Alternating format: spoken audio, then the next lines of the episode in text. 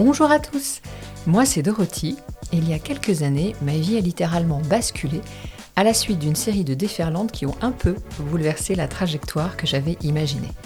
Ça m'a donné envie de vous partager des parcours inspirants, jalonnés eux aussi par des prises de conscience, des mutations, des ondes de choc. Je vous propose donc qu'on aille tous les mois à la rencontre de ces personnes, ces personnalités qui n'ont pas eu peur de bousculer leur existence pour trouver un chemin qui leur ressemble. Ensemble, on vous donnera des clés, des outils pour passer ces transitions avec douceur et qui sait, passer maître dans l'art du rebond. Je vous retrouve bientôt pour un nouvel épisode du podcast. En attendant, détendez-vous, vous êtes sur la vague.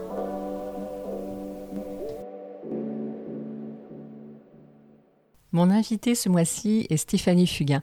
Son nom vous dit forcément quelque chose. Danseuse, figure majeure du Big Bazar. Elle a fondé il y a 20 ans l'association Laurette Fugain, association qui lutte contre les cancers du sang et les leucémies, entre autres, qui accompagne la recherche médicale et les patients. Elle a accepté de revenir pour nous sur la déferlante qu'elle a rencontrée il y a 20 ans suite à la disparition de Laurette. Et elle nous explique comment parfois on peut transmuter le deuil en véritable mission de vie. Bonjour Stéphanie, comment vas-tu? Bonjour euh, Dorothy, je vais Très bien. Je suis hyper contente que tu aies accepté ce podcast. On s'est rencontrés il y a maintenant presque pas deux ans, mais un an et demi.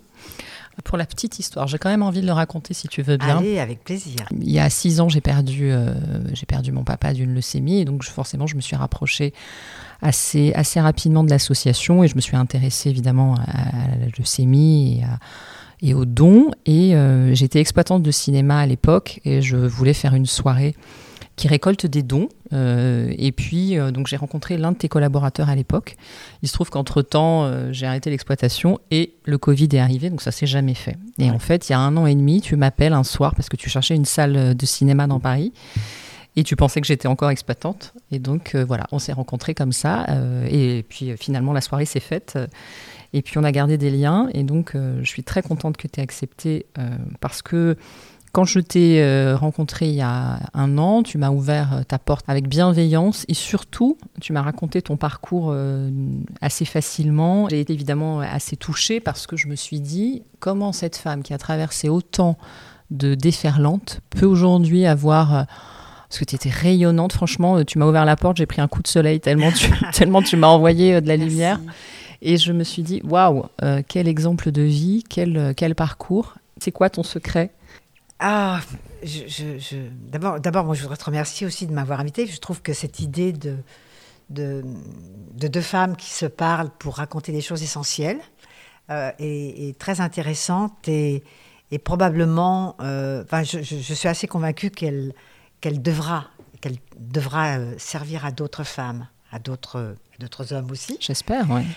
Donc, qu'est-ce qui m'a, comment, comment est-ce que l'on fait? Alors, d'abord, on se pose pas de questions il n'y a pas trop de questions à, se poser, parce que moi, j'ai été, donc, comme tous les parents qui perdent un enfant, euh, anesthésiée.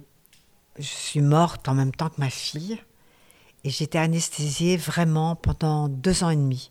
Alors, qu'est-ce que ça veut dire anesthésiée? Ça veut dire que pendant deux ans et demi, je marchais comme un zombie. Je marchais avec euh, juste l'énergie nécessaire qu'il fallait pour que je puisse tenir mon fils à bout de bras qui, Alexis, avait 9 ans. Et euh, je ne comprenais pas du tout cette injustice. Je ne comprenais pas que ça puisse nous arriver. Ben, c'est d'ailleurs ce que se posent euh, toutes les personnes. Euh, tant que ça ne nous arrive pas, on n'est pas concerné. je, trouvais ça d'une violence implacable. Mais en même temps, voilà, j'étais devant le fait accompli. Ma Laurette n'avait pas gagné son combat. Je devais pour autant garder euh, la tête dehors parce que j'avais mon petit garçon qui avait 9 ans, parce que j'avais ma grande fille Marie, qui elle euh, euh, était très très proche de Laurette. Et franchement, ça a été un tsunami pour toute la famille. Donc mon éducation probablement, ma, ma volonté, mon énergie de vie, probablement aussi. ce que je disais à Laurette pendant ces 11 mois de combat, on doit y arriver, on va gagner parce qu'on est, parce est des battants parce qu'on croit que ça marche comme ça. Donc, qu'est-ce qu'on se pose comme question? Ben, on s'en pose pas. On essaie de respirer. Et quand je, je dis j'ai été pendant deux ans et demi anesthésiée, j'étais juste les deux pieds euh, sur le sol pour essayer d'avancer. Pendant la maladie de Laurette, en fait, un jour, elle m'a dit une phrase que je n'ai jamais oubliée et que j'utilise souvent. Elle regardait derrière sa bulle le parc de l'hôpital Saint-Louis et elle me dit Maman, est-ce que tu crois que tous ces gens qui sont dehors savent qu'on a besoin d'eux? Et c'est tellement terrible, cette phrase, dans la bouche de ma princesse. Je me dis Ben, ben non. Ben non. Si, euh, si on manque de plaquettes, c'est qu'ils ne savent pas. Et elle me répond Quand je sortirai de l'hôpital, je monterai un combat pour informer les jeunes de ce don indispensable. Et je trouve ça extraordinaire qu'elle me dise ça. Je dis toujours que j'ai appris plus en 11 mois de combat auprès de ma fille que dans toute ma vie. Malheureusement, le combat est perdu. Laurette n'a pas gagné. Euh, elle, elle, nous laisse euh, orphelines, en fait. Je vais juste euh, m'enfermer dans mon sac de la souffrance pendant, oui, pendant deux ans, d'autant que, comme ça arrive assez souvent, je perds ma fille Laurette. Ma maman va nous quitter aussi très peu de temps après. Mhm. Mon mari, euh, qui est dans sa souffrance, dans son, dans son histoire, euh, va prendre une autre direction. Et puis, euh, peu de temps après, j'ai mon papa qui décide, lui, d'arrêter la vie parce qu'il trouvait que tout était trop violent. Et du coup, je perds ma fille, ma maman, mon mari et mon papa. Donc tu vis une vague, pour le coup c'est le sujet du podcast, mais tu vis une vague de déferlante en l'espace de quelques années après la mort de Laurette. Comment tu expliques cette force de vie? Parce que j'imagine, d'abord pour... Euh, avant les, années 2000, il faut, il faut aussi dire que tu élèves quand même trois enfants. Euh, tu l'as dit tout à l'heure, Alexis, à l'époque, qui est ton petit dernier, n'a que 9 ans quand Laurette part. Donc ça veut dire que tu à la fois tu es dans le deuil, et pour le coup, je sais ce que c'est, c'est-à-dire qu'on a besoin, effectivement, dans les premiers temps, d'être très dans le deuil, on l'entretient même, mmh. parce qu'on a besoin de ça, c'est l'émotion immédiate, je pense. Mais d'un autre côté, la vie, elle t'appelle de l'autre côté. Comment tu arrives à gérer euh, tu vois, ce, deuil que tu vis en permanence au quotidien, mais d'un autre côté, euh, la vie qui continue, tu dois emmener ton enfant à l'école, euh, tu, as une vie sociale, tu as une famille. C'est ça qui est, compliqué. Et en plus, tu vis après, quelques années plus tard, tu vis d'autres déferlantes que tu dois aussi passer. Comment tu arrives Est-ce que tu t'es fait à l'époque, tu t'es fait aider? Est-ce que tu as fait des rencontres?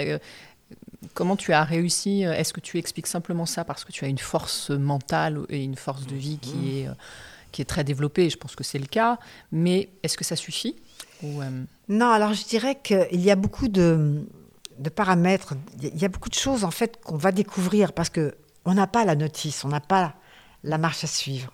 Euh, on n'a pas le mode d'emploi, ça c'est évident.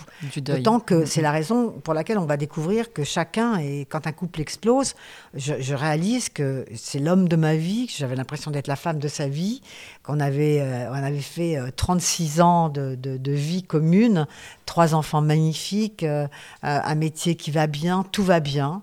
Et soudain, tout est réduit à, néant parce que c'est pas anodin, on perd un enfant. Mais moi, je croyais dans, dans, ma tête de maman et de femme, je me disais, mais ça va nous rapprocher encore plus, on va avoir envie de... Enfin, moi, j'avais besoin de son épaule, j'avais besoin... Et j'y croyais vraiment. Quand j'étais triste... Euh, euh, bah, de toute façon, j'étais toujours triste, mais je, me rapprochais de lui, j'avais besoin de son, son, regard. Mais je voyais en fait que le regard d'un homme euh, brisé. Oui, bien sûr. Et pour le coup, alors c'est beaucoup d'années après que je vais mesurer les choses. Mais au départ, je mesure rien, je subis. Oui, comme... tu es dans l'émotion de toute façon, comme on l'est dans ces moments-là. Oui, alors, mm. je suis dans l'émotion, je suis dans... pas dans l'analyse, en fait. Non, je suis dans mm. l'incompréhension. Je suis dans l'incompréhension, je suis dans le... Pendant des années, mais j'ai perdu Laurette. Mais je n'ai plus ma fille, j'ai perdu Laurette. je ne pouvais pas dire Laurette est morte. Mm, je ne pouvais pas le dire. Il y a des mots qu'on n'arrive pas à. Voilà, ça, c'était pas possible. Donc je disais, Laurette est partie. Euh, alors on m'a proposé, des amis m'ont dit, tu sais, tu devrais te faire aider. Euh, bah, surtout après le fait de, après la succession de drames, euh, on me disait, il faut absolument que tu te fasses aider. Et moi j'étais là, je me disais, mais je, je, veux rien. Et quelque chose d'extraordinaire est revenu en moi. J'avais un passé de danseuse, de sportive. Et je me disais qu'en fait, quand on doit aller au-delà de quelque chose, on est obligé d'aller puiser au fond de soi. J'étais également issue d'une famille de sept enfants, dans une famille de pauvres, avec vraiment des, des moyens très très simples. Et mes parents ont tout fait pour nous rendre heureux, pour qu'on ne manque de rien. Et d'ailleurs, on n'avait rien. On avait la plus belle chose qui existe au monde, c'est l'amour. On avait l'amour, on avait la complicité, on était toujours en tribu parce que mes frères, mes sœurs, mes cousins, mes cousines, donc on, est- on avait formé, enfin on grandissait comme ça, dans une micro-société de notre famille et on était toujours bordés à Oui. gauche et à droite, rien ne pouvait nous arriver. S'il arrivait quelque chose à l'un, ben, il y avait l'autre, si c'était à l'autre, il y avait l'un. Il y avait un Donc, socle voilà. familial qui était très, euh, très, Très- solide, constructif, très ouais. solide et très constructif. ouais. Donc du coup, je me disais que d'abord, je voulais que personne vienne, vienne, mettre, vienne même émettre quelque chose qui puisse euh, me, me guérir. J'ai j'ai pas ressenti ce besoin. J'avais, j'avais, j'avais ma meilleure amie, ma Paxette, celle que j'appelle ma Paxette, ma- qui s'appelle Christelle, euh, que j'appelais tous les jours, avec qui je parlais tout le temps, Oui. tout le temps, tous les jours, tous les jours, tous les jours. Tous les jours, j'avais besoin de parler de Lorette parce que ce qui a été terrible pour moi, ça a été évidemment le départ de Lorette. Ensuite, le départ de ma maman, qui, qui était mon, cordon ombilical. quoi. C'est- C'est terrible de perdre sa maman Oui. euh, et de perdre son papa aussi, mais c'était pas la même souffrance que mon enfant. Et je me disais, mais comment je vais trouver de la place pour penser à ma fille, à ma maman, dans un premier temps, quand j'en ai que deux. Après, mon mari me quitte. Et c'est d'une telle violence. Oui, bien sûr. C'est tellement terrible, c'est tellement incroyable que là, je me retrouve dans un départ qui vient complètement déstabiliser les deux départs d'avant. C'est-à-dire qu'en fait, toutes tes, toutes tes fondations s'effondrent en l'espace de quelques années. C'est ça qui est compliqué. Bah, les unes derrière les autres, Voilà, ouais. ouais. Donc là, je, je me posais des questions. Je me dis, mais comment je fais? Parce qu'évidemment, un divorce, c'est jamais très, très beau. En tout cas, c'est rare. C'est voilà, on est dans la colère, dans l'incompréhension, et c'est jamais très, très bien. Et j'avais pas envie d'être souillée par quoi que ce soit. Et malheureusement, ça venait troubler mon, mon- mon, Le peu de calme et de, d'apaisement que tu pouvais trouver. Oui, ce que je pouvais éventuellement développer chaque jour euh, autour de Laurette ou autour de ma maman, j'étais, je pouvais pas, j'étais sans arrêt dérangée par cette espèce de horde de, de- de- de gens violents que sont les avocats, les juristes, enfin tous ces gens qui gèrent des divorces euh, Oui, un petit peu différents que des divorces qui se passent à l'amiable. Ça pouvait pas se passer à l'amiable, malheureusement. Euh, même si maintenant je le recommande à toutes les personnes que j'aime bien qui divorcent. Euh, bah là, ça se passait pas à l'amiable. C'était euh, parce qu'il y avait beaucoup d'incompréhension, beaucoup de choses qui m'ont qui m'ont euh, souillé, peiné. Euh, voilà, qui n'étaient pas naturelles, qui n'étaient pas normales. Je ne pouvais pas comprendre, j'arrivais pas à comprendre. Et parce qu'on vous dit pas quand un enfant va partir, on vous dit pas le tsunami que Oui. c'est dans une vie. Dans une famille même. Oui, dans Parce une que là, famille. je, je pensais que tu allais dire dans une famille plus que dans une vie. Oui, mais dans une famille et dans, dans- oui, c'est un tsunami dans la, dans la vie que de perdre un enfant. Et ensuite, euh, c'est un tsunami dans la famille, dans la fratrie. C'est violent pour la fratrie, c'est violent pour un couple, c'est violent pour les grands-parents, Oui. c'est violent pour l'environnement Tout à fait. qui, qui, qui, qui est là et qui, qui sont normalement ceux sur lesquels on s'appuie quand quelque chose ne va pas bien. Donc, je perds tout. Et quand, quand je perds mon mari, je dis quand je perds mon mari, quand il prend la décision de partir, j'ai le sentiment que on m'avait déjà enlevé une énorme partie de moi en prenant Laurette, une autre énorme partie de moi en prenant ma maman. Oui. Et là, en prenant mon mari, j'avais l'impression d'être complètement bancale.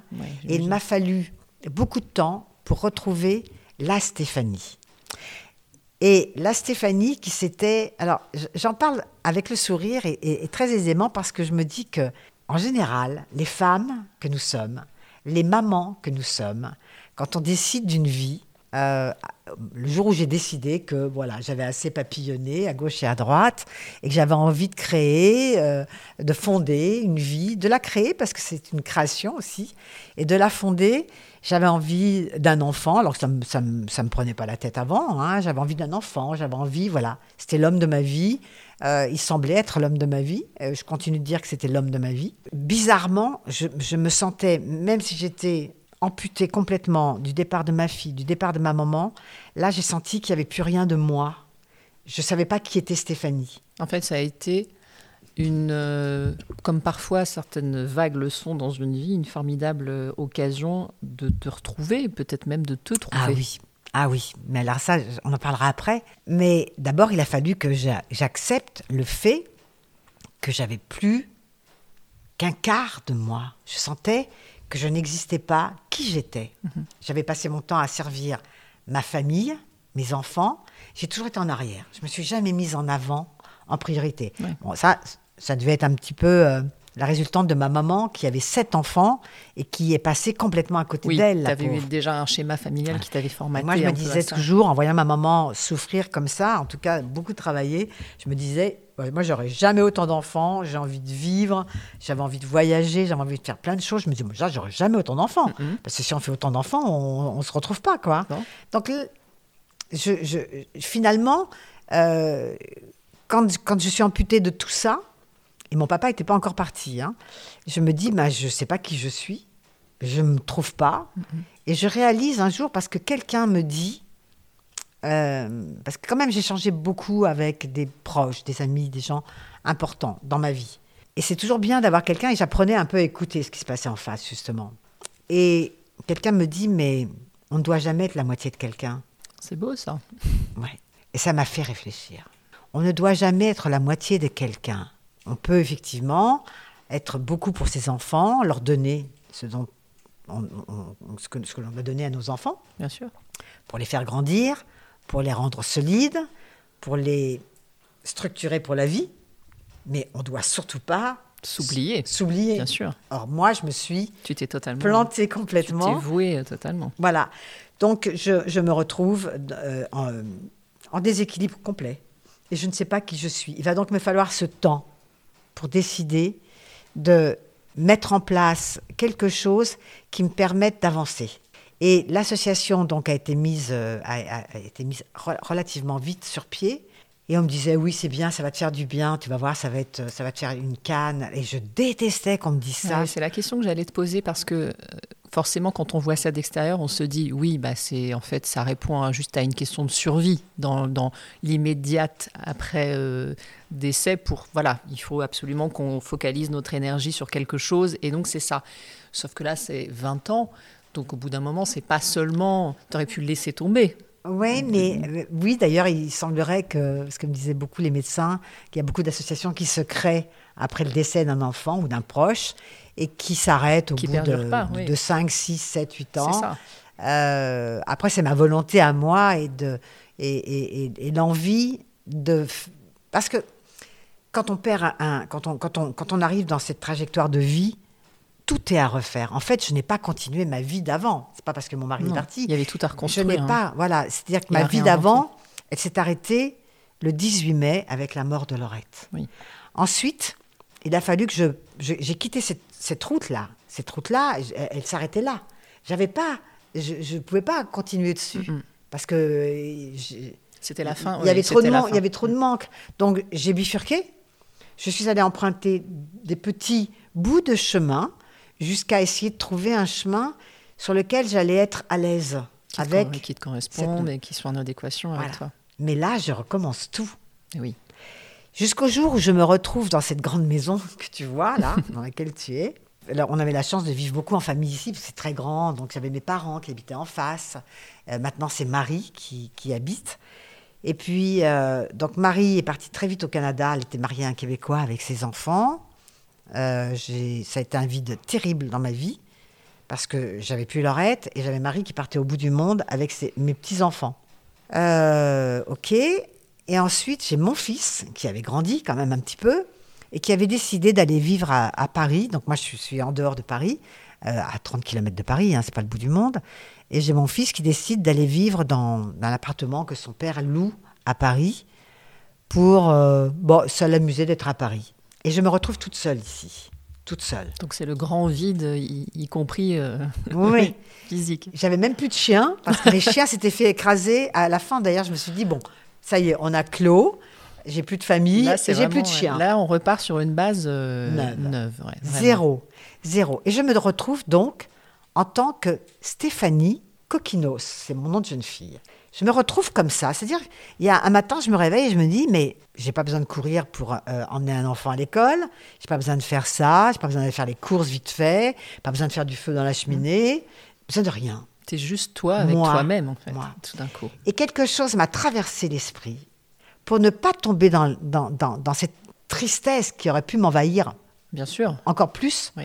Je me suis dit, mais c'est génial. J'ai pas d'obligation. J'ai le sentiment de revivre comme une adolescente. Ouais, tu as fait, as compris la liberté que ça offre à ce moment-là. Plutôt que d'arriver le soir seule sur ma, sur ma, dans ma campagne, avec pas de lumière allumée du tout dans la maison, parce que j'arrivais souvent, parce que je travaillais tard, euh, plutôt que d'arriver seule en me disant, mais c'est sordide, il n'y a plus de lumière dans les maisons, je rentrais dans la propriété, puis je me disais, oh là là, mais c'est dur. Plutôt que de mal le vivre, je rentrais, mon, frigo était vide, j'avais rien, pas d'obligation, et je me suis dit, je vais redémarrer une autre vie comme une adolescente. Comme quand on part de chez ses parents et qu'on se dit, ça, allez, ouais. à moi la belle vie, je vais reconstruire. seul. C'est une chance, dans, évidemment, qui découle d'un malheur immense, mais c'est une extrême chance de vivre ça dans une vie aussi. Oui, Et tu le, tu l'as saisi et tout de suite. Alors il y a déjà l'association à cette époque. oui, absolument. Qu'est- Qu'est-ce que tu comment ça se Pourquoi comment la- ça se la- manifeste du coup en pratique? Alors pourquoi l'association? Mais parce que je me disais que ce qu'avait vécu Laurette à l'hôpital, c'est-à-dire qu'à la fin de sa vie, les médecins, tout le monde sait qu'elle est dans le mur. Moi, évidemment, non, parce que je ne l'accepte Oui, pas. Je suis dans- le déni complet. Je n'accepte pas l'idée que ma fille puisse s'arrêter parce qu'on est des, des, Des battants. des battants, Mhm. et que si, si on se bat à ses côtés, elle va gagner forcément. je, Bah, pa- je partage ce déni. Ce déni. Voilà. J'ai été moi aussi Voilà. dans le déni. ah, voilà. Et donc, Ouais. on a, et on a raison d'ailleurs. euh, C'est de l'espoir au fond. Oui, c'est toujours de l'espoir. Maintenant, je sais que euh, l'association m'a appris beaucoup de choses, mais beaucoup, beaucoup. Et notamment l'idée de dire à quelqu'un qui sait qu'il est dans le mur et qui me parle, euh, de lui dire T'inquiète pas, pars tranquillement. Mm, mm. Ça, je ne pouvais pas le faire avec ma fille. J'ai appris tout ça. Donc, comment l'association, parce qu'on va essayer d'être euh, dans, le, dans le bon cheminement des, des- des choses, les étapes, eh bien, euh, je réfléchis pas trop, j'y vais, je me dis, ma fille a manqué de plaquettes sanguines. On lui en a pas donné. À la fin de sa vie, quand je lui disais, écoutez, mettez-lui des plaquettes, que je puisse la prendre dans mes bras sans qu'elle saigne partout, et qu'on me dit, Madame Fugain, on n'en a pas, parce que eux savaient qu'elle était dans le mur, et moi, non, puisque j'étais dans le déni. Bien sûr. Donc, on n'en a pas, sous-entendu, le peu qu'on a, on le garde à ceux qui ne sont pas dans le mur. C'est ça, l'histoire des plaquettes. c'est terrible. hein, Et j'ai trouvé ça tellement violent. Ah oui, c'est extrêmement. Je me disais, mais jamais un autre patient va vivre ce que Laurette a vécu. Oui. Et c'est comme ça que l'association est partie. Dans la vie, depuis que je suis toute petite, je ne supporte pas l'injustice. L'injustice, pour moi, c'est quelque chose de terrible, Mm. puisque, enfant de pauvres, on voit la vie qui défile euh, et qui, qui montre devant nous des gens avec des beaux appartements, avec des beaux meubles, avec, euh, avec des belles choses. Et, et nous, chez nous, alors moi, je suis euh, la, quat- la- la quatrième d'une famille, euh, donc je suis au milieu. J'en ai trois au-dessus, trois en dessous. Je suis au milieu et moi, je dois toujours porter les affaires de ma sœur Oui, en avant ou les affaires de mon frère, de Oui, mes frères, que mon père position. transformait. Et je, je- c'était insupportable. Je voulais mes affaires à moi toute seule. Mais ça, j'ai jamais eu. J'ai eu que quand j'ai grandi. Donc, je me dis, en fait, il va falloir que je comprenne que ce combat que je vais mener, je vais le mener pour que jamais, jamais un enfant ou un adulte puisse souffrir d'un manque, d'un don de vie, c'est-à-dire le sang, les plaquettes ou un don de moelle osseuse. Donc en fait, euh, si je... c'est intéressant ce que tu dis parce qu'on n'en a jamais parlé. À la fois, c'est un engagement évidemment par rapport à ce que tu traverses euh, personnellement euh, avec Laurette, mais c'est aussi, ça relie aussi ton histoire personnelle sur l'injustice, Oui. sur. C'est ça qui est intéressant. Oui. Ça devient un vrai combat per- personnel et pas seulement lié à Laurette aussi. Mais ça a été mon moteur, en ça. fait. C'est-à-dire que, n'aimant pas l'injustice depuis que je suis toute petite, je me suis retrouvée en face de ma, ma propre histoire, celle de ma fille, avec à qui on, on me répond, quand je dis, Madame, mettez-lui des plaquettes que je puisse la prendre dans mes bras, et qu'on me réponde, Madame Fugain, on ne peut pas vous en donner, on n'en a pas. Oui, tu subis la pire des injustices Ah au fond. Quelle violence. Ah oui. Et ça a été si violent que pour moi, il n'y avait pas d'obstacle possible. Je me disais, personne ne me fait peur. si je dois aller rencontrer le président de la République, euh, le pape, euh, enfin Dieu, enfin tout ce qui, tout ce qui est inaccessible, j'irai. Comment tu projetais ta vie à, cette époque? Est-ce que tu avais euh, des envies de carrière, des projets? Parce que tout d'un coup, du jour au lendemain, tu te retrouves à incarner, à parler avec des médecins, avec le corps médical. Tu incarnes, parce que l'association, elle a 20 ans, elle a fêté ses 20 ans l'année dernière. Tu, tu, incarnes la recherche euh, sur justement cette maladie. tout d'un coup, euh, ta, trajectoire, elle devient très clairement liée à la médecine. Mais ça te fait pas peur, tu y vas et tu te dis. Euh, bah, C'est-à-dire que, comme je te l'ai dit tout à l'heure, quand je perds le raid, je perds, je perds toute ma vie d'avant, mes repères. J'étais effectivement danseuse. J'ai mis euh, un, un, peu de, de, de, silence dans ma carrière parce qu'un jour j'ai décidé que j'avais envie d'enfant. J'étais bien consciente d'une chose, c'est que Marie, la grande, est née dans la grande période du Big Bazar. Oui. C'est-à-dire, on vivait 365 jours sur 365 jours en tournée. On avait, j'avais ma, ma, Marie dans son baluchon, euh, je l'emmenais partout. Euh, on était vraiment une, famille de saltimbanques quand même, et ça, voulait dire quelque chose. Donc je, n'avais pas envisagé de faire des enfants et d'arrêter ma vie. Voilà, j'aime pas perdre un truc parce que je vais faire un autre truc. Donc déjà dès le départ, c'était ça. Après, euh, Laurette est arrivée six ans après, parce que je prenais le temps quand même de, faire grandir Marie, puis, voilà, puis j'avais envie de danser tout le temps. Donc, euh, une grossesse, pour moi, c'est la chose la plus extraordinaire au monde, mais c'est la punition la plus grande, parce que c'est neuf mois. Eh euh, surtout pour Marie, j'étais vraiment obligée de rester couchée pendant de longs mois pour, voilà, pour garder cet enfant. Et puis je m'étais dit, oh non, non, quand j'en aurai un deuxième, moi, je ne ferai pas cet effort-là parce que c'est trop fastidieux.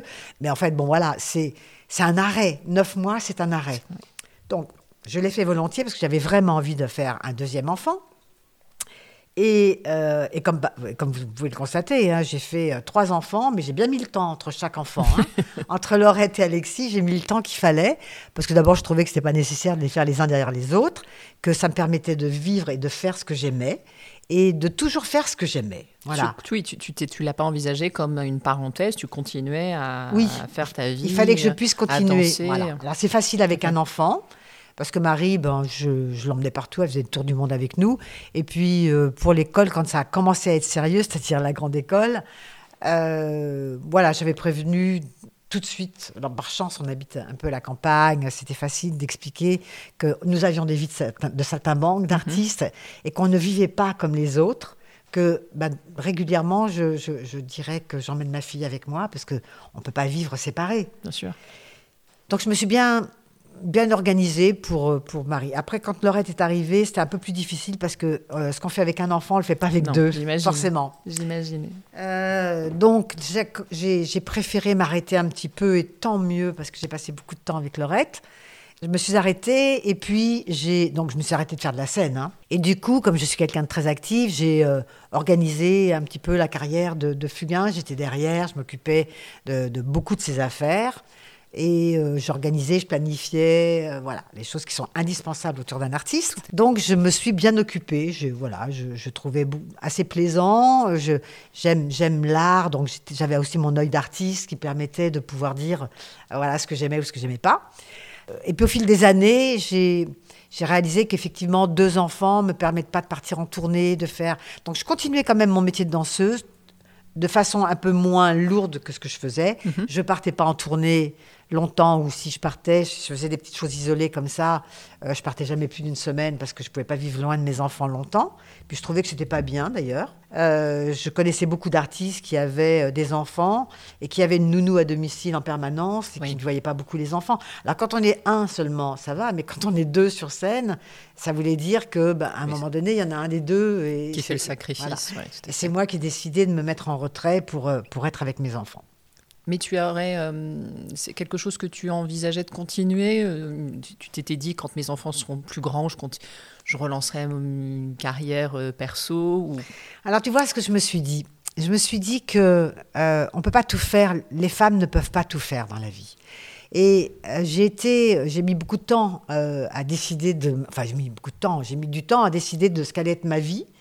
avant, avant Fugain, j'avais une vie, une carrière, je mhm. travaillais déjà beaucoup. Et j'avais cette conscience qu'on ne peut pas tout faire, on ne peut pas être partout. Et comme je suis extrêmement viscérale, c'est-à-dire que mes enfants, c'est la chair de ma chair. Je voulais pas rater quelque chose. C'est important. Toutes, les, toutes les premières années auprès de ces enfants, c'est important pour eux, mais c'est important pour moi. Surtout. Et comme c'était très important pour moi, que j'étais très famille, bien plus que ce que j'imaginais en fait, mhm. je me suis dit que finalement, j'avais tellement d'activités autour de mon mari j'avais tellement de choses à faire pour lui, avec lui, à, ses côtés, eh bien, on avait trouvé un équilibre qui nous permettait d'être toujours en famille. Donc la scène, je l'ai arrêtée. J'ai continué, je donnais des cours de danse. Euh, oui, ça ne s'est pas arrêté. Voilà. Non, ça s'est pas complètement arrêté. Ce qui s'est arrêté, c'est que bon, voilà, je m'étais pas dit. Euh, mon ambition, c'est d'être une artiste euh, star. Voilà, tu n'avais pas un projet à terme. Non, non, non. J'avais envie de faire du cinéma, j'en ai eu fait un peu, j'ai fait beaucoup de théâtre, mais à partir du moment où j'ai fait, où j'ai fondé une famille, je savais très très bien qu'avec un artiste tel que Fugain, on peut pas être, il pouvait pas être un papa à la maison. Bien sûr. Il était un artiste. D'ailleurs, il y avait à un moment donné un petit conflit avec ma fille Marie, l'aînée, qui, quand on lui demandait quel papa c'était, elle disait, bah, c'était surtout un artiste. Elle n'a pas vu le papa, elle. Bien sûr. Elle l'a recherché même en, euh, grandissant. donc c'est très différent. On ne vit pas, euh, on, ne vit pas, on part pas le matin à 8 h pour rentrer le soir à, à 6 h du soir. Donc on a des vies particulières.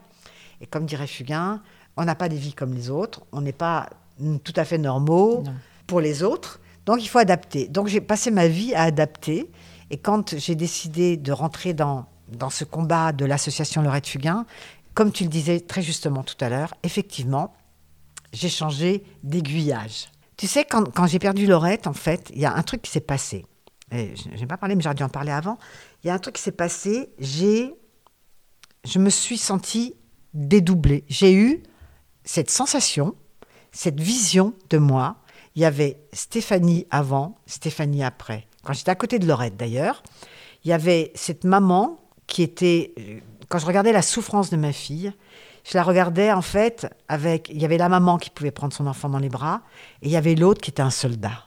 Je suis devenue un soldat à côté de Laurette. Et ce soldat ne m'a jamais quitté. C'est ta force de vie qui t'a permis de tenir. Je sais pas. C'est la force de vie qui t'a permis de tenir. Et c'est peut-être ce que je disais tout à l'heure, le, fait que à côté de ce, de, ce, drame que tu vivais, il y a aussi la vie qui t'appelait, parce que tu avais d'autres enfants, tu avais une vie de famille. Ouais. Mais avant ça, avant que, avant que le reste de ma famille m'interpelle, ce qui a été troublant, c'est cette transformation qui s'est faite dès que j'étais à côté de Lorette. Je me suis dit, mais on va être des guerriers de ouf. Mmh. Tu t'es blindée pour elle Oui. Et il fallait que je me blinde complètement parce que je ne devais à aucun moment lâcher. Hmm. Voilà, j'étais là pour, euh, pour l'accompagner. Je n'existais pas. À la limite, je n'existais même pas pour mes autres enfants. Oui, il fallait que tu sois le pilier, le, 24 heures pilier pour elle, bien sûr. Sur 24, à côté de Lorette. C'est quand on est au front, on est au front. On, va, on va sauver quelqu'un qui est en perdition. C'est-à-dire, je suis au front, je suis un soldat.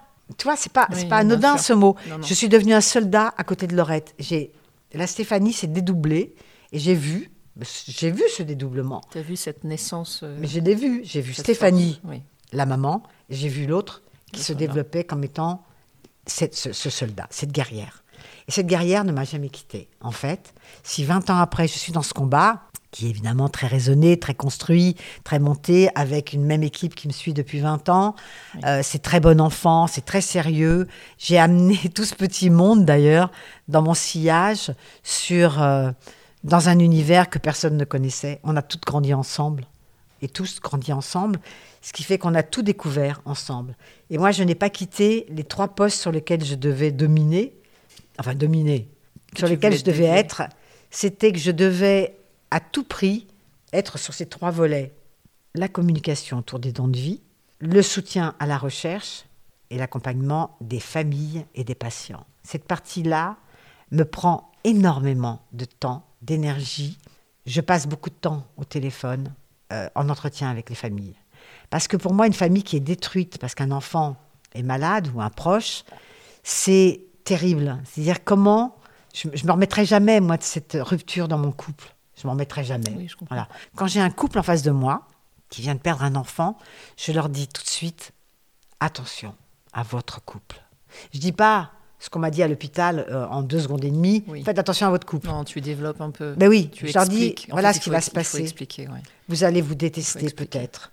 Vous n'allez pas vous reconnaître, c'est sûr. Vous n'allez pas vous comprendre, c'est sûr. Vous n'allez pas, vous allez vous demander ce que vous faites encore ensemble, parce que seul le décès de votre enfant est devenu important. Le reste n'a aucun intérêt. Euh, votre mari il vous voit euh, porter le doudou de votre fille, euh, vous, vous, vous lui, l'autre, il a qu'une envie, c'est prendre la poudre d'escampette pour ne plus voir une photo dans la maison, pour ne pas entendre Ouais. ou ne pas voir sa femme pleurer. Tout simplement parce que chacun vit le deuil différemment. Voilà. Et, et Et- c'est pareil pour les enfants, voilà. c'est ce que tu disais avec Et Marie. lui, il a eu envie de fuir euh, l'image, la maison, les souvenirs, Oui. tout ce qui devait lui rappeler, parce qu'il considérait qu'il devait continuer à travailler euh, pour faire vivre sa famille. Oui. Bah, moi, je trouvais ça bizarre quand même qu'on s'enfuit au moment où on a besoin le plus d'être en proximité. C'était sa façon à lui de gérer. euh, C'était la sienne. voilà. Ouais, de Voilà. gérer le deuil. Elle est même pas discutable, euh, pas plus que la mienne était discutable. Non, parce que c'est vrai qu'il n'y a pas de. il y a- c'est une question d'ailleurs que j'allais te poser. Il n'y a, pas de- y a pas de deuil, euh, il n'y a pas de schéma, il n'y a pas de mode d'emploi du- de Non. comment passer le deuil. D'ailleurs, je pense que si, on a, si j'ai un conseil à donner, et tu vas sans doute à donner le même, c'est qu'il faut dans ces cas-là accueillir toutes les émotions qui arrivent parce qu'on passe par toutes ces phases différentes Absolument. d'émotions qui sont la colère, euh, la l'injustice, euh, la haine parfois, on en veut à la terre entière. Enfin, voilà. On- et en fait, il faut juste accueillir. Oui, c'est ça. C'est quand on est prêt, mais ça va prendre du temps, un temps différent. Il n'y a que le temps. En fait. chez chacun Et, d'entre nous. Euh, moi, j'ai mis beaucoup de temps, mais parce que euh, alors, j'ai mis beaucoup de temps. Si j'avais eu juste cette épreuve, peut-être que j'aurais mis moins de temps. Je sais pas. Euh, j'ai mis beaucoup de temps parce que j'avais eu toutes ces autres épreuves les unes derrière les autres qui m'ont fragilisé beaucoup, beaucoup, beaucoup. Oui.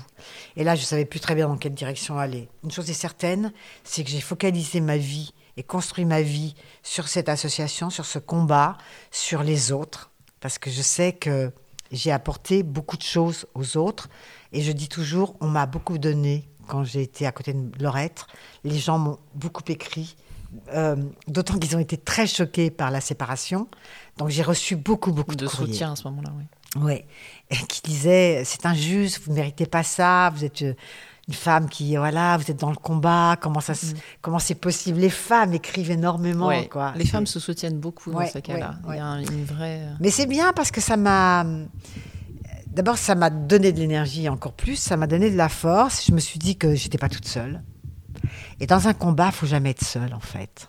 Parce que on a tendance à s'enfermer hein. On va pas très loin. quoi. Ouais, si non. on n'est pas aidé. Quoi qu'on fasse, il faut être à plusieurs. Et c'est euh, euh, ce que je retiens de, de, de- de cette expérience de vie et de, de la vie, c'est que la vie, c'est quelque chose d'inconnu. Un jour, on, est, on arrive dans ce monde, et puis quand on est petit, on nous dit c'est fantastique la vie, parce que bah, nous, on est avec nos, yeux de, nos yeux de petit enfant, bah, tout est beau, quoi. Et, nos parents nous préservent de tout, sauf les pauvres enfants qui sont jetés dans les guerres et qui vivent des choses terribles. Mais voilà, dans la grande majorité on, est, a plutôt de la chance. Et puis, euh, euh, on est super protégé. Puis quand on commence à grandir, ben, on est des enfants, on est fous, on s'amuse, on n'est on, n'est pas impacté par la, par la vie, encore une fois, Oui. sauf ceux qui le sont très jeunes.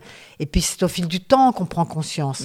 Et moi, je me dis que la vie, en fait, c'est pas du tout cette partie de plaisir qu'on croyait Non. être quand on est petit. C'est qu'en fait, c'est une succession d'épreuves qui nous apprennent à grandir. Et finalement, maintenant, euh, au seuil de ma vie à moi, je peux dire, on ne sait rien de la vie, même quand on a l'impression qu'on sait tout. On ne sait rien. J'apprends tous les jours des patients. J'apprends tous les jours des familles qui euh, tanguent, qui perdent pied, qui euh, ont l'impression que jamais elles se reconstruiront. Et je peux leur dire une chose, on n'oublie jamais son enfant. Jamais. Un papa, une maman, c'est vrai que d'un seul coup, on se sent... euh, euh, L'enfant que nous étions n'existe plus, Tout à fait. ça c'est sûr. Oui. Mais c'est un peu dans la, C'est dans la continuité. dans la continuité. C'est-à-dire qu'on sait qu'une maman qui a 83 ans, ben, euh, euh, elle, est, euh, elle a plus des chances de finir sa vie qu'une une gamine de 20 ans ou un enfant de 4 ans. Donc ça, c'est dans l'ordre des choses. On perd nos, nos parents. Mais moi, j'ai envie de dire, pour que ces personnes qui entendront cette discussion sachent que quoi qu'il arrive, quoi qu'il qu'il existe dans leur vie, restons confiants. On n'est jamais seul, même quand on croit être seul. Si on ouvre notre cœur et notre porte, ce que j'ai passé ma vie à faire parce que je suis comme ça, tout naturellement, euh, que j'aime sourire, parce que c'est ma force aussi, il y a toujours une clé pour une porte. Toujours. En nous, on a cette, on a cette clé. On a plein de possibilités. Il y a plein de petits chemins à prendre. Ne vous sentez jamais perdu. Gardez espoir, parce qu'il y a toujours un moment où c'est possible. Mais ce moment-là, alors c'est accueillir évidemment tout ça, c'est vivre aussi avec les autres. Même quand j'ai eu envie d'être toute seule, pendant deux ans et demi, je voulais voir personne. J'étais toute seule dans au fond de mon sac voilà, je disais toujours cette expression, je suis seule au fond de mon sac, je veux entendre personne, je veux voir personne.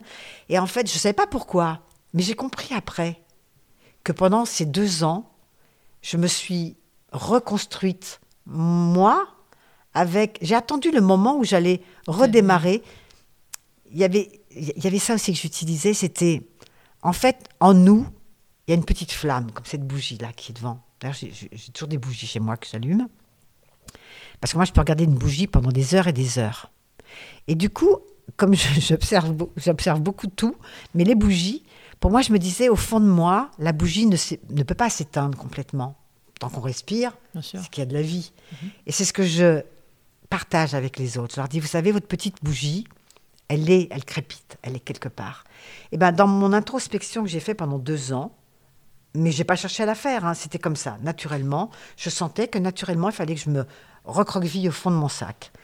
Et puis il y a un moment où j'ai senti qu'il y avait cette petite bougie qui, quand même, ce petit espoir, ce petit truc. Il y avait l'appel. Il y avait euh, quelque chose qui crépitait quand même, la vie, qui était juste la vie. Oui, le partage avec les autres. Voilà. Et à un moment donné, j'ai senti que cette petite flamme, elle pouvait redevenir un petit peu plus grande. J'ai passé des heures et des heures à écouter les oiseaux, à regarder la campagne. J'ai la chance de vivre dans la campagne, au milieu de la campagne. Et pour moi, c'est indispensable. J'avais besoin de silence. Puis je m'apercevais que j'étais jamais dans le silence parce qu'il y avait les bruits de la vie autour de ma campagne, dans la vie. Le bruit de la cheminée, le bruit euh, des poutres qu'on entend là. Et je me disais, mais c'est fou, quoi. Il y a la vie partout. La vie est là. Je mhm. Je suis donc pas morte. Si je suis là, que je respire, et que je dois maintenant donner à mes enfants et à mes petits-enfants tout ce que j'ai en moi, de le donner également aux autres patients, aux gens qui vivent, qui traversent cette époque. Oui, tu étais prête à... Puis surtout leur dire, en fait, la vie, elle est... Bien sûr qu'elle est dégueulasse à ce moment-là. Bien sûr qu'elle est mauvaise. Bien sûr qu'elle est méchante. Quand on est au creux de la vague, euh, on, que la vague. Mais en revanche, euh, je me dis aussi toujours qu'il y aura toujours un exemple pour les autres. Tout à fait. Je pense, oui. Enfin, je crois qu'on traverse tous quand même plus ou moins euh, des vagues, alors évidemment de taille un peu différente, un peu différente pour chacun, mais en tout cas, est-ce que tu dirais, euh, qu'est-ce que tu, quel conseil tu pourrais donner à quelqu'un qui euh, qui traverse pas forcément d'ailleurs la maladie qu'on a traversée toutes les deux, mais faut pas avoir peur de soi. Faut pas planquer, faut pas planquer le deuil sous le tapis ou la ou, la vague sous le tapis parce que de toute façon à un moment donné, elle vous la reprenez en pleine face. Mm. Mais moi, je, je, je, je ne suis pas là pour donner des conseils, mais je, peux juste dire euh, les outils, entre guillemets, que j'ai utilisés. C'est encore une fois beaucoup l'amour, être tourné vers les autres aussi, parce qu'on n'est pas seul sur cette planète. Même si on se dit mais je suis seul, j'ai pas de mari, j'ai pas d'enfants, j'ai pas de voisins, ils sont tous, euh, ils sont tous silencieux, ils sont tous. Moi je dirais qu'il y a toujours un œil bienveillant quelque part. Il faut juste bien se connaître et aller le chercher.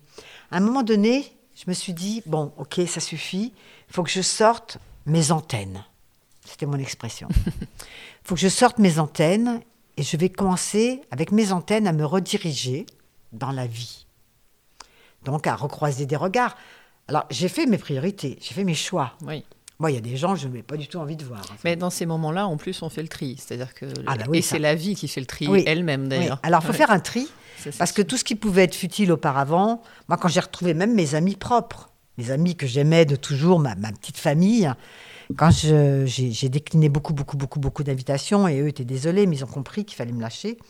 Euh, mais quand j'ai commencé à y retourner, j'ai passé la première soirée, et j'observais tout le monde, et je me disais, mais qu'est-ce que je me fais chier ici?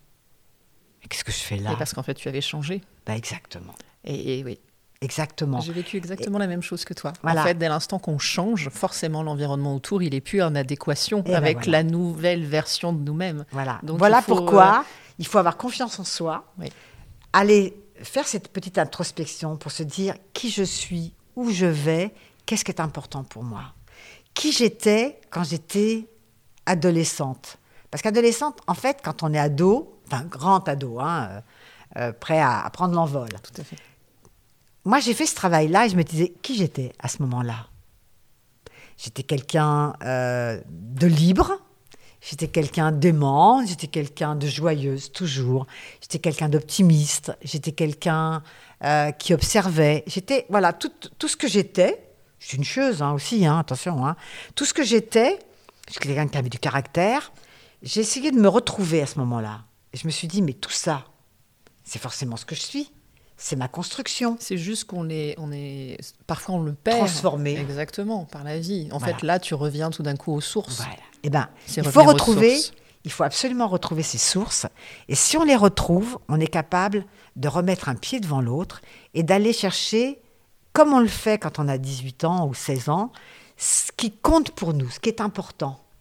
Et à partir de ce moment-là, on est en, on est, on proche de nous, on est en adéquation avec ce que l'on veut, On est ce que l'on aligné. est. On est aligné. Oui. Et donc, dans, quand je disais, ben, je retrouvais mes amis, et ça m'intéressait pas du tout, je les aimais toujours, mais je me disais, ah non, mais moi, j'ai pas du tout envie de passer une soirée à entendre parler de ça, ou, ou, les, ou les blagues à deux balles, euh, ça, m- ça, ça m'intéressait pas du tout. Ça m'empêchait pas de rire, parce que on s'interdit pas de rire non plus. Il y a un moment, non. quand on commence à rire d'un truc, on se dit, ah non, non, mais moi, je peux pas rire, là, c'est pas possible. Non, Il faut il pas faut pas. faire ça. Oui, bien sûr. Faut pas faire ça. Je crois que c'est un chemin, il n'est pas simple, mais il est riche et il est passionnant. Et je dis au jour d'aujourd'hui, enfin aujourd- aujourd'hui, je me dis toujours, merci Laurette de m'avoir amené sur cette, euh, sur cette planète-là, que je ne connaissais pas, que je n'aurais jamais découverte, si j'avais pas passé ce temps-là avec toi. Et euh, pour toi, avoir eu envie de faire, de mener ce combat pour toi, pour les autres, pour que tu ne sois pas parti pour rien, mais pour les autres aussi. Et, c'est- et- et probablement que cette envie de donner aux autres, qui est inscrit dans, dans mes cellules aussi, Dans ton ADN. de par mon éducation, euh, elle a été ma force. Je- on peut pas vivre, je- j'avais pas envie de vivre seule. Mais en revanche, quand j'ai envie d'être seule, je suis seule Oui, tu avec sais. moi. Tu sais je sais le faire. Parce qu'il y a plein de moments où j'ai besoin de tranquillité, de solitude, de silence. Ça, je retrouve ça. C'est se recueillir aussi. Oui. Et c'est nécessaire, je dirais même, pour aller vers les autres. C'est indispensable. Ces moments de recueil avec Indispensable. soi-même. oui. Et puis de ne jamais juger l'autre, surtout, ni dans sa souffrance, ni dans sa folie. Euh, tout ça, j'ai appris. hein. J'ai appris tellement, tellement de ces 20 ans. Tu dirais que, que cette déferlante, elle t'a appris beaucoup plus sur toi-même que, Ah que- oui. que- Bien sûr. Je ne me connaissais pas avant. Ben, D'ailleurs, on ne se connaît pas pendant longtemps. Pourquoi est-ce qu'on dit toujours que la sagesse arrive avec la vieillesse? Parce qu'on apprend à vivre, Bah, on dit toujours on apprend à vivre quand On il apprend de ouais, toutes nos épreuves. Bien sûr. Et que soudain, ben, si j'étais intolérante à l'époque, je ne le suis pas. Je prends du temps, j'observe, je me dis, mais non, mais là, c'est pas bien, faut pas faire ça. C'est des erreurs. C'est savoir s'excuser aussi, se dire, je me suis trompée. Mm. Je me suis trompée. Ça développe l'empathie, ça nous aide évidemment à devenir bienveillants et puis ça, comme tu dis, ça nous aide à être beaucoup plus euh, à l'écoute euh, des autres et, euh, et de nous-mêmes aussi. Oui, mais c'est indispensable. Je te remercie beaucoup, Stéphanie, euh, pour euh, d'avoir accepté euh, cette invitation. C'était franchement hyper intéressant et je pense que ce sera très enrichissant pour les gens qui vont écouter le podcast.